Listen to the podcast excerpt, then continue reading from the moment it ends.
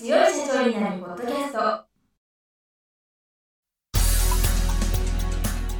この番組は数字がちょっと苦手な中小企業経営者の方のための番組です。日頃から多くの経営者の相談に乗っている中小企業診断士と税理士の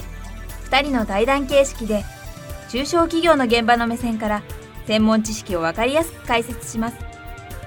会社経営に数字を上手に活用していただくために会計税金融資などをテーマにお伝えしていきます。こんにちは。中小企業診断士の六角です。いつも数字で強い社長になるポッドキャストをお聞きいただきありがとうございます。今回もスタジオに中小企業診断士の四柳茂樹先生にお越しいただいております。四柳先生今週もよろしくお願いいたします。よろしくお願いします。今回は四柳先生のご著書企業のルールから企業家が応援者を増やし続けられるたった一つのことということについてお話しいただきたいと思いますどうやったら応援者を増やし続けられるんでしょうか？なかなか難しい質問ですねってこれは本に書いたんですけどね まあ応援する人って最初いると思うんですよまあ、でもそれが増えていく起業家の人もいるし減っていく起業家の人もいるかなと思うんです。で一つはやっぱり何をしてるのかっていうのを発信した方がいいんじゃないかなと思うんですね。でどんなことを発信すればいいかっていうとまあ自分が頑張ってるよと、まあ、チャレンジし続けてるよっていうことを発信するっていうことが大事なんじゃないかなと思うんですね。でやっぱり起業して何かをしたいっていう目的があるわけでそこにまっすぐに進んでる人もいればもちろん紆余曲折へながらあんまり前に進んでないなっていう人もいると思うんですね、まあ、でも心の中ではま頑張ってるんじゃないかと思うんですよ、まあ、そういう中でどういうことやってんのかなとかこういうふうに頑張ってんだよと。いうのを発信することって大事なんじゃないかなと思うんです。まあスポーツのアスリートなんかは本当にこうストイックに頑張ってる姿でみんなに応援してもらえるわけでまあそれと起業家も一緒なんじゃないかなと思うんですね。いろんな応援者の増やし方っていうのもあると思うんですけど、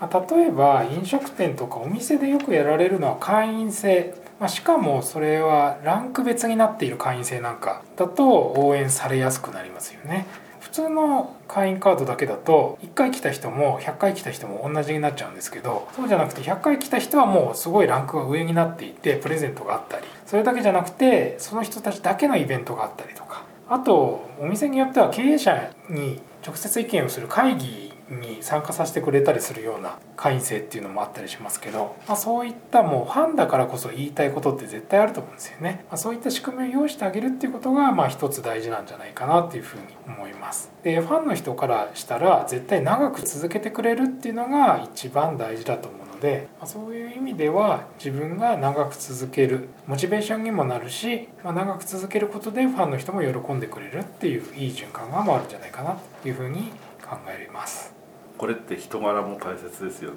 そうですね。まあやっぱり応援されやすい人とそうじゃない人がいると思うんですけど、まあ人柄がいい人は応援されやすくて羨ましいですね。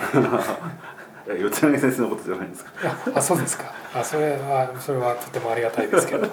はい。まあでもそうじゃなくてもやっぱり頑張っていてストイックに頑張ってる人っていうのはなんか応援したくなる人っていると思うんですよね。こう本当にだからスポーツの選手とか見てたらそうだと思うんですよ。なんかこう風貌もいかつくてなんかファンつかなそうな人が結構実はファンがいるってケースとかなんかねプロ野球とかって結構ありますよね。なんかそういうことってあるんじゃないかなと思うんですね。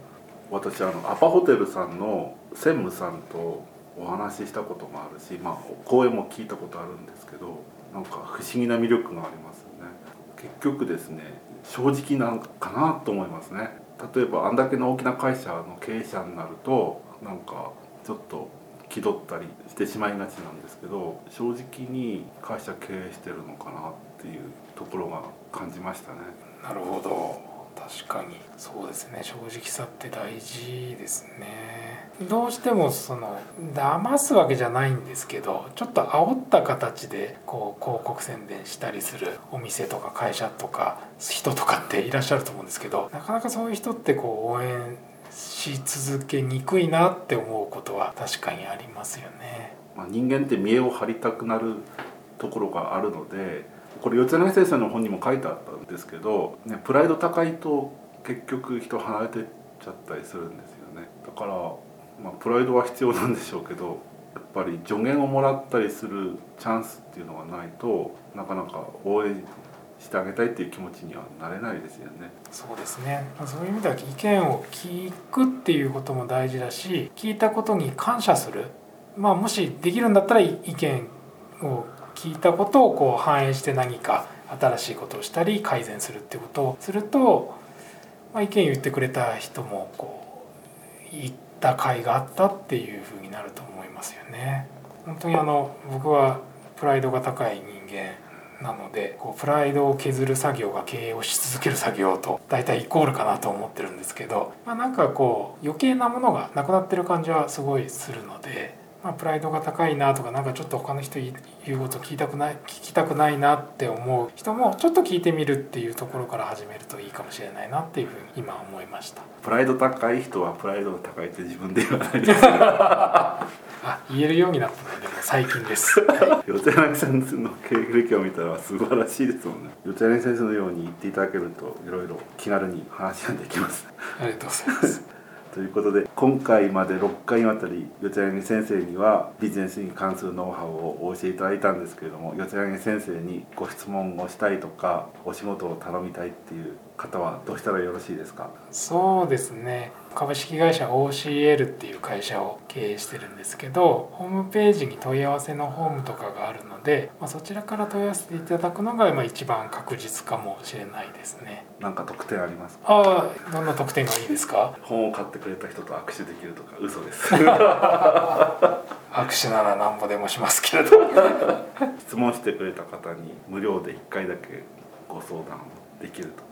ああもしかしたらその来月にお願いしますとか限定みたいのはつくかもしれないですけどあの基本的に OK です。はい、わかりました、はい。ということで四谷先生には大変参考になる気づきをいただきました。また機会がありましたらご出演いただければと思います。どうもありがとうございました。ありがとうございました。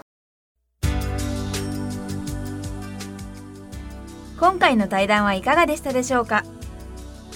この番組では公開質問を募集中です。2人のキャスターに回答してほしいという質問はこの番組の配信ブログの専用フォームで受付しています。ぜひお寄せください。またご意見ご感想も同様に専用フォームでお受けしております。配信ブログは検索エンジンで数字に強い社長と検索し最初に出てくるブログです。それでは次回もどうぞお楽しみに。